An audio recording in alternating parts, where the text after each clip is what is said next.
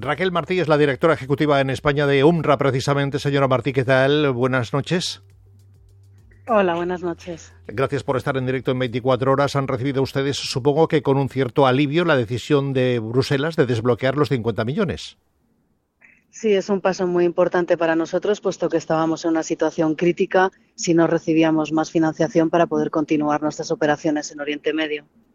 Sabe que hace unos instantes Joe Biden ha anunciado que va a enviar ayuda humanitaria a Gaza por aire.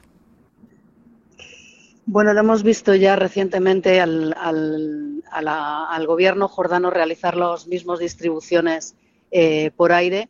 Eh, es importante llegar la ayuda humanitaria a Gaza de cualquier manera posible y viable, puesto que ahora mismo hay una hambruna terrible en Gaza y eh, ya hay 10 niños eh, de corta edad que han muerto de inanición debido a la falta de, ayuda alimentaria que está bloqueando Israel a la población de Gaza. Precisamente hace unos instantes hablábamos con el que fue fiscal general eh, de la Corte Suprema Internacional, Luis Moreno Ocampo, acerca del uso de la hambruna como arma de guerra. ¿Entienden ustedes, pues, desde la UNRWA que Israel la está utilizando con tal finalidad?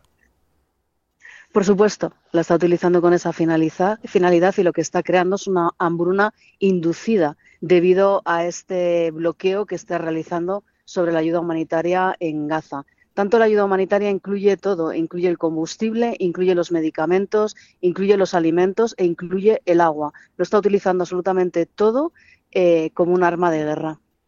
¿Cómo van ustedes a utilizar ahora esos 50 millones que van a recibir, se espera que más pronto que tarde, para recuperar el trabajo que hasta ahora también les estaban bloqueando? Sí, estos fondos se van a desbloquear en, breve, esperamos recibirlos en menos de una semana e incluye financiación no solamente para Gaza, sino también para el resto de los programas de UNRWA en, en el territorio palestino ocupado en Cisjordania pero también en Siria, en Líbano y en Jordania.